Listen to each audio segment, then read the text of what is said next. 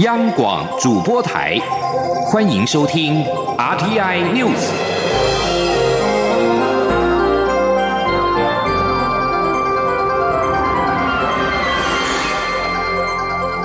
听众朋友您好，欢迎收听这节央广主播台提供给您的 RT News，我是张顺祥。首先把新闻焦点关注到台湾的首富郭台铭宣布投入二零二零的总统初选。鸿海集团董事长郭台铭表示，国民党必须要建立公正、公开、透明、接地气的初选制度。他愿意参加初选，绝不接受征召。如果他通过初选，就代表国民党参选二零二零年的总统。央广记者王维婷的报道。国民党主席吴敦义十七号在国民党中常会后颁发红海集团董事长郭台铭荣誉状，表彰郭台铭爱党情操。吴敦义表示，郭台铭二零一六年在国民党财务拮据之际，以母亲名义借款新台币四千五百万给国民党，且郭台铭也捐赠成立台大医院癌症治疗中心，证明郭台铭是一位爱国爱乡爱党的统治。吴敦义表示，今年是郭台铭入党五十周年，国民党赠送荣誉。状感谢赞扬郭台铭的贡献。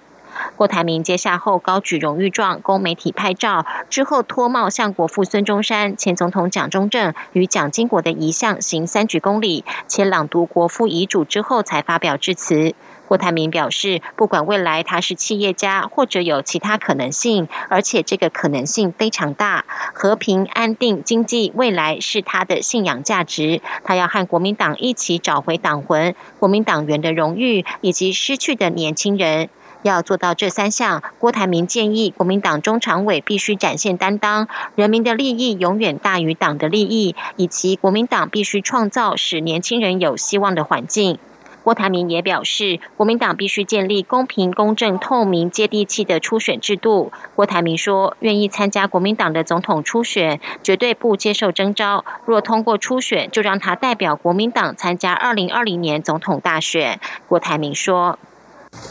我愿意参加初选，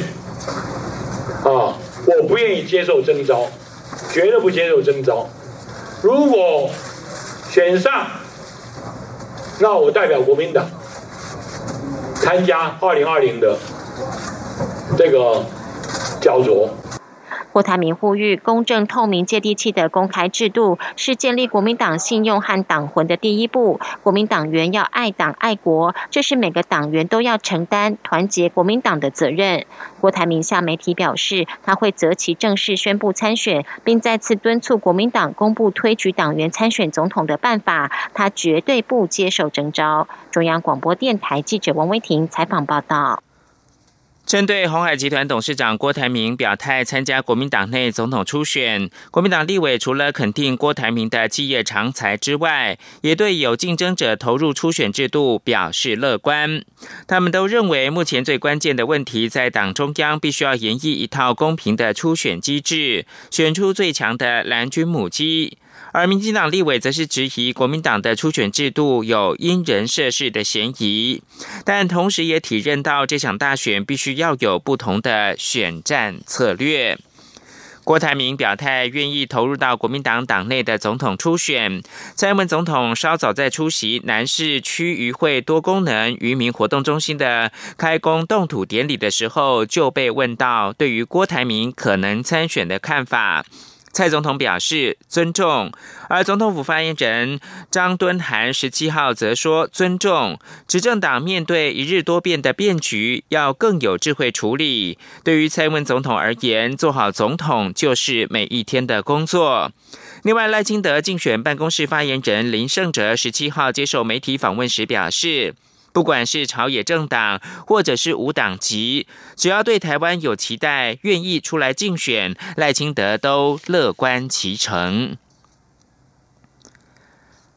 而民进党新闻部的主任丁允恭则是表示，尊重所有人的参选权利，但相信只有民进党才能够推出最能够守护台湾、促进台湾发展的人选。不过，若国民党一旦确定提名人选，到时候就会放进到民进党的总统初选的对比式民调当中。但是，民调时程还有待中常会来决定。央广记者刘玉秋报道。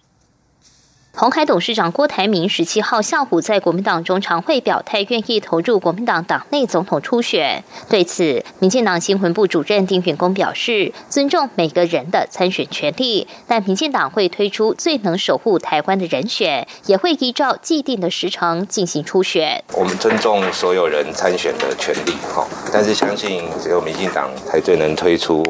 守护台湾，然后促进国家发展的人选。随着国民党内总统初选出现戏剧性发展，是否会影响目前协调陷入停滞状态的民进党内总统初选协调工作，也引发关注。丁云公则说，国民党若一旦有正式提名的人选，确实会关系到民进党总统初选民调的规则。根据初选办法，届时将会放进民进党初选对比式民调的题型中。至于会不会等国民党确确定人选后再进行民调，丁允恭说，待中常会之后再决定确定执行民调的提成。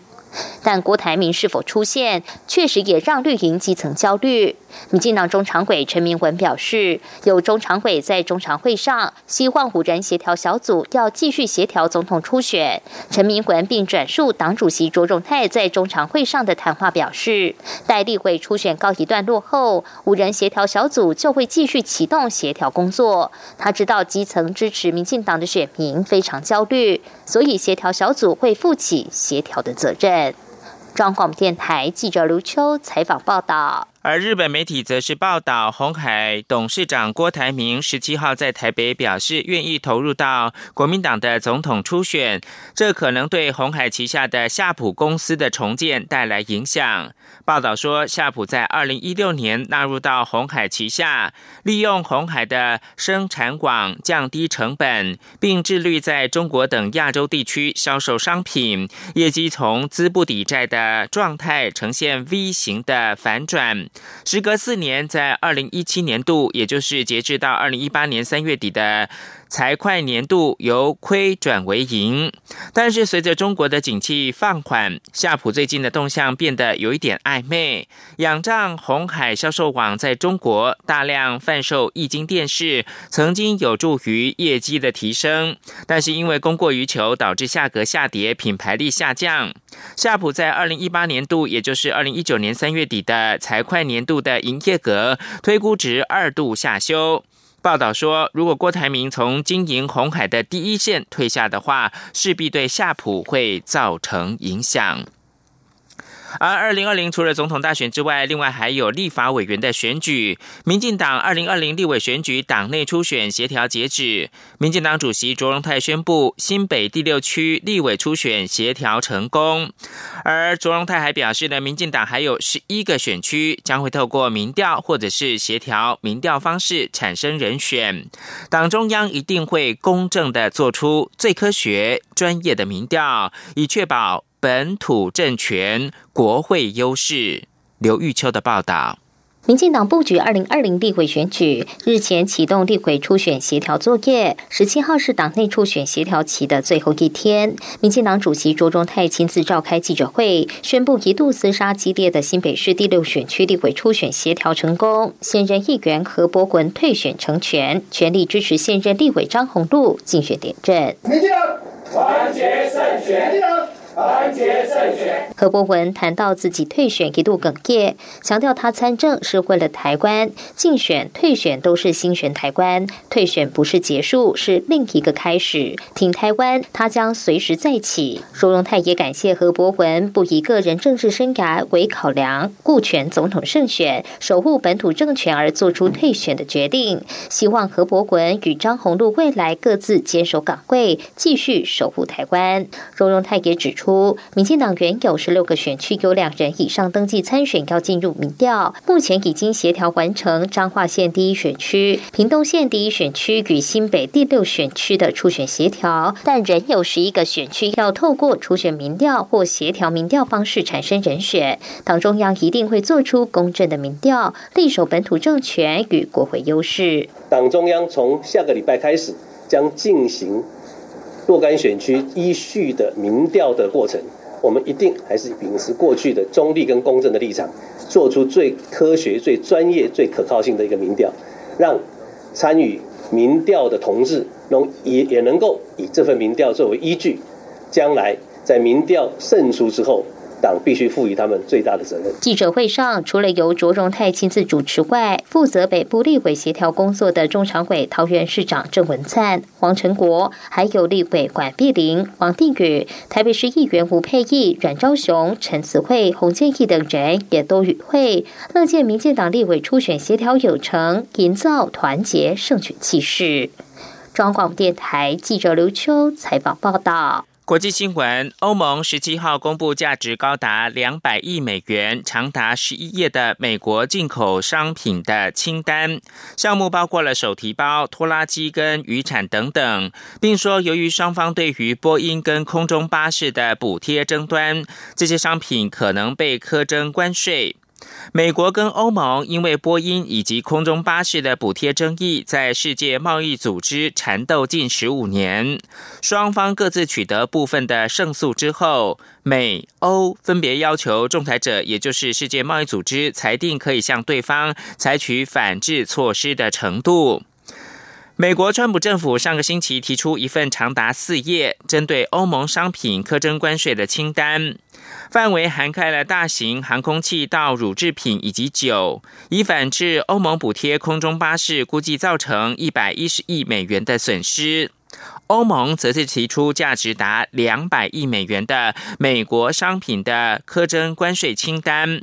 包括了干果类到番茄酱的农产品、飞机、渔产、烟草、手提包、行李箱、拖拉机、直升机跟电视游乐器等等。这份由欧盟公布的清单，即日起到五月三十一号公开的征询各方的意见，并且可能会修正。继续关注的是，印尼总统佐科威渴望顺利的连任。学者分析表示，虽然印尼遵守一个中国的政策，佐科威也需要中国的资金协助推动印尼的基础建设，但是台湾跟印尼关系持续正向发展的方向不会改变。根据印尼非正式快速计票的结果，佐科威渴望顺利的连任。正式的选举结果最慢到五月二十二号才出炉。印尼在一九六五年发生了一场失败的军事政变，印尼怀疑中国是印尼共产党的背后支持者，在一九六七年跟中国断交。两国在一九八零年末期复谈建交之后，印尼遵守一中政策，视台湾为经济体。但印尼学者说，印尼跟台湾的关系仍然是密切的发展。印尼国家科学院政治研究中心的教授德维日前表示，台湾已经是印尼主要的外资来源国。台湾跟印尼的合作关系非常的密切，甚至包括了非正式的情报合作。这里是中央广播电台。是阳光，翅膀打开了世界之窗；是阳光，翅膀环绕着地球飞翔。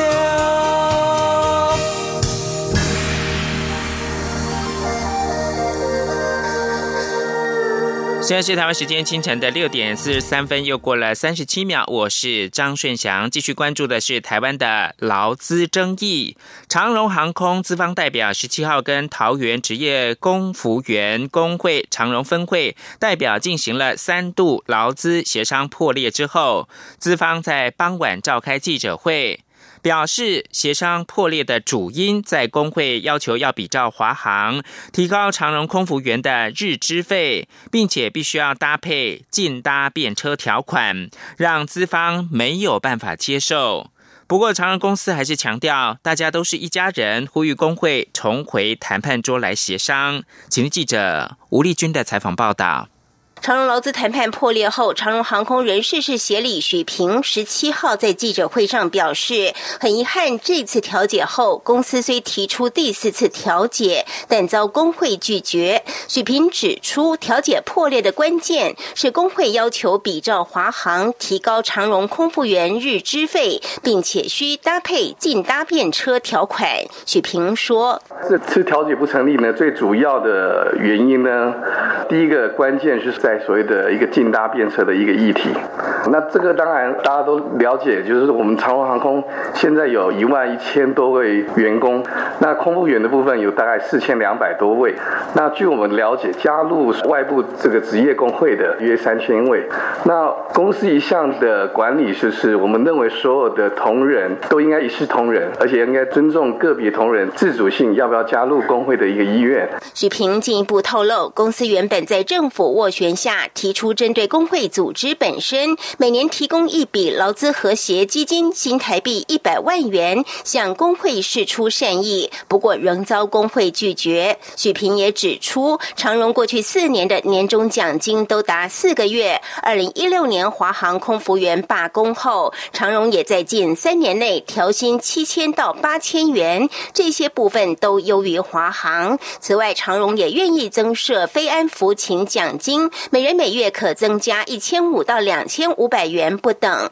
项目及金额也有进一步讨论的空间，可惜未被工会接受。长荣空服本部协理冯美丽也表示，长荣空服员每月平均工时只有一百二十小时，其中包括七十五小时的飞时，远低于航空器飞行作业管理规则 AOR 所规范的连续三十天两百三十小时的工时，以及一百二十小时的飞时。而且长荣工时超过劳基法十二小时上限的比例已经逐年下降，去年甚至只有百分之零点一四。长荣也呼吁工会，大家都是一家人，重启协商才是。解决争议之道。中央广播电台记者吴丽君在台北采访报道。而中央主管机关劳动部则是呼吁，透过持续的协商，才能够紧速达成提升会员权益的目标。劳动部跟桃园市的劳动局将不会放弃任何的机会，继续努力，透过各种协商的方式，促成双方达成共识。内政部表示，二零一八年来台湾的旅客一共是一千一百零六万，其中东南亚地区的旅客达到二百四十二万人次，占百分之二十一点八九，人数跟占比都双双创下历年新高。而入境人数增加最多的是菲律宾跟越南。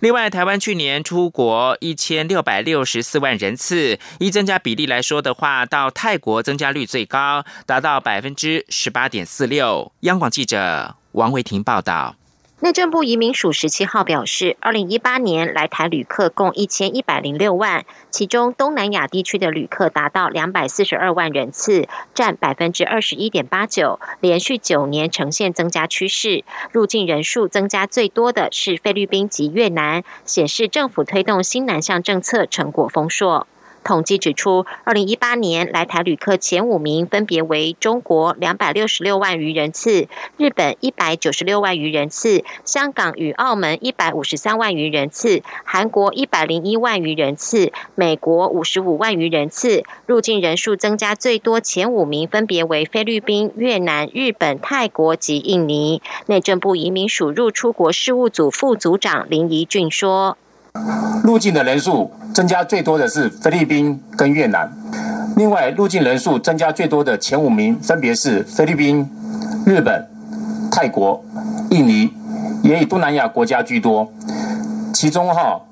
本身一百零六七年跟一百零六年比较哈，本身菲律宾多了十二万八千余人次，越南多了十万七千余人次，日本多了七万多人次，泰国也多了两万七千多人次。移民署统计指出，国人出国首选仍是日本。二零一八年出国一千六百六十四万人次中，首站抵达日本的有百分之二十八点九九，其次为中国、香港、韩国及泰国。和前一年相较，除到香港减少七万多人次外，前往中国、日本、韩国及泰国都增加。依增加比率来说，二零一八年赴泰国增加率最高，有百分之十八点四六，赴韩国及越南分列二三。三名增加比例分别为百分之十八点二二和百分之十四点四三。移民署也表示，因为推动新南向政策的关系，从高雄出发前往东南亚地区的航班增加，也使国人赴东南亚洽商及旅游的热度持续增加。中央广播电台记者王威婷采访报道。二零一九台湾文博会将于二十四号登场，今年的主题是“文化动动动”。除了既有的华山文创园区、松烟文创园区以及台北花博争艳馆的展区之外，今年更沿着旧铁道廊带，将展区延伸到台北机场的铁道博物馆与空总的当代文化实验场。记者杨仁祥、江昭伦的报道。汇聚台湾文化设计能量的台湾文博会，今年迈入第九年。文化部十七号举行记者会，介绍今年展览特色。今年文博会展场包含五大展区，除了华山文创园区、松烟文创园区、花博争艳馆三个既有展场，更首度延伸到空总当代文化实验场、台北机场铁道博物馆。其中，空总当代文化实验场将借由展览与论坛，打造多元文化思辨空间。台北机场则要以 Nest 铁道博物馆为主题，让民众有机会一览台北机场全景，看到过往时空轨迹，并想象未来城市面貌。文化部长郑丽君表示，今年文博会试图沿着旧铁道线，将过往工业生产廊带翻转成为台湾东西文化创新廊带，希望展现台湾文化底蕴多元面向及不断演变的生命力。郑丽君说。这一次是首度结合东西向的文化创新廊带一起来举办这个文博会。那这也表示了，呃，这个东西向廊带从二十世纪呃被殖民者所决定的工业生产廊带，逐步的台湾人已经把它转型成二十一世纪的文化创新廊带。那文博会跟它结合，我们希望啊了解自己从传统怎么走到当代，然后积极面向未来的啊汇聚这股创新的能量。文博会总策展人刘真荣指出，今年文博会主题为“文化动动动”。除了首次邀请多位策展人以遍及地方为主题，介绍赛地精神，华山演变舞台更邀请到标舞剧团、布袋戏大师陈锡煌、京剧演员、右任神谷及拍摄少年。展现传统与当代文化冲撞活力。刘真荣说：“我们在文博会上面，我们做了非常多探索，所以有非常非常多策展人，他们一起做编辑的动作，或者是很多表演者，他们一起做台湾的文化的演绎。所以其实是动员了非常多人一起来呈现台湾文化的样貌。一年一度的台湾文博会将于四月十四号盛大揭幕，想要感受台湾丰沛文化设计能量的民众，千万别错过。中国电台记者杨日祥、张昭伦台北采访报道。”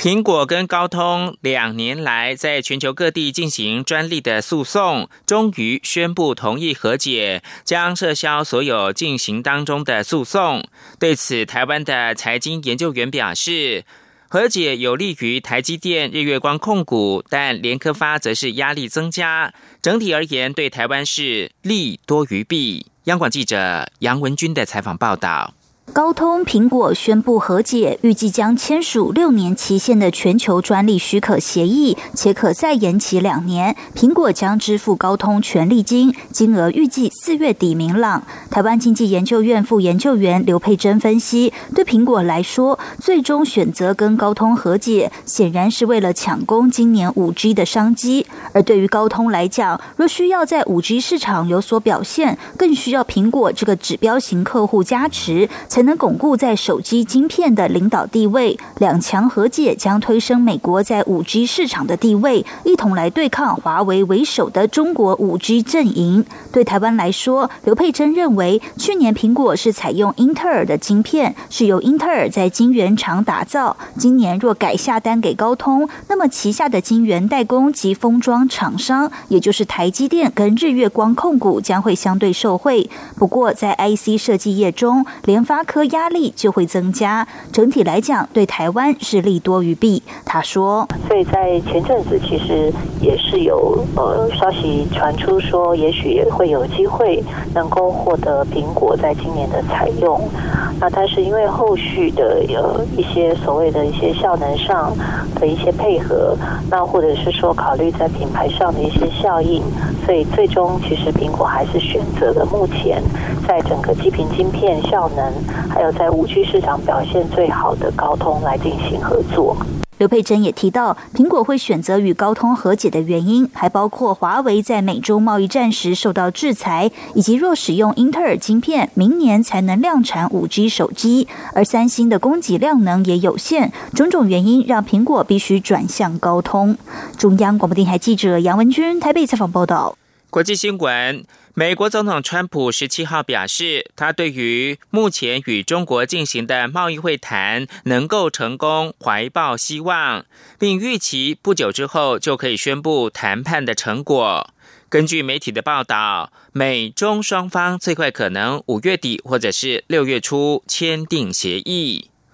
《华尔街日报》十七号引述知情人士说法报道。美中暂定四月底展开新一轮的贸易谈判，希望就此谈妥协议。双方谈判团队锁定五月底或者是六月初举行签字仪式，比原先规划晚了两个月。根据知情人士的说法，依照初步时程的安排，美国贸易代表莱特海泽。与财政部长梅努钦暂定四月最后一周飞往北京，与中方来会谈。中国的首席谈判代表，也就是国务院的副总理刘鹤，于隔周率团访问华府。美中谈判团队已经多次错过谈妥协议的期限。知情人士表示，双方持续的磋商，一旦成功的达成协议，两国的官员可能耗时数周敲定协议的文本跟法律的用语。最快阵亡将士纪念日，也就是五月二十七号举行仪式，由两国的元首来签字。美国总统川普预定五月底要访问日本。CNBC 报道，中国官员希望利用川普这次东亚之行的机会，安排他跟中国国家主席习近平举行高峰会。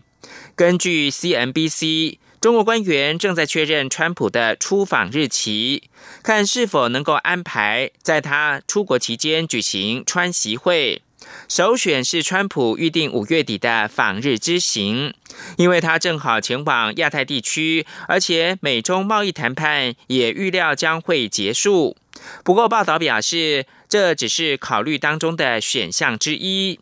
华尔街日报》稍早报道，美中双方的官员预定四月底在北京举行贸易会谈，并且暂定规划最快五月底或六月初举行美中贸易协议的签约仪式，由川普跟习近平签署。川普预定在五月底访问东京，届时他计划会晤刚刚在五月一号登基的新的日皇德仁。不过，这项访问的行程还没有获得美国跟日本双方的证实。美国官员十七号则表示，日本首相安倍晋三预料将在四月二十六号造访白宫，与川普来会谈，讨论贸易跟遏制北韩核子计划的议题。白宫不愿评论这项报道。而北韩国营媒体中央通讯社今天则报道，北韩领导人金正恩十七号视察了新型的战术导向武器的测试。报道并没有明确的说明是何种武器，但“战术”一词指短程武器，而不是被视为对美国构成威胁的长程弹道飞弹。尽管如此，报道当中说。这枚飞弹有独特的导向飞行模式，而且有威力强大的弹头。这是金正恩跟美国总统川普二月底在越南河内举行的第二次川金会没有能够达成协议之后，北韩首次公开武器测试的消息。最后提供给您是涉及贪污案的秘鲁前总统贾西亚，十七号在警方登门逮捕他的时候开枪自轰头部，紧急送医之后不治。秘鲁多位前总统都涉及到贪腐的丑闻，有的正在遭到调查，有的已经在服刑。秘鲁的卫生部长汤马斯表示，六十九岁的贾西亚急救的时候出现了心搏停止现象，三度抢救回来之后仍然是宣告不治。警方是在十七号清晨前往贾西亚位在利马高档住宅区的住处，在清晨六点三十分发动逮捕行动。检方说。警方是以洗钱罪嫌申请逮捕令，原本打算要拘押贾西亚十天，让当局有时间搜集证据，以防他脱逃。以上新闻由张顺祥编辑播报。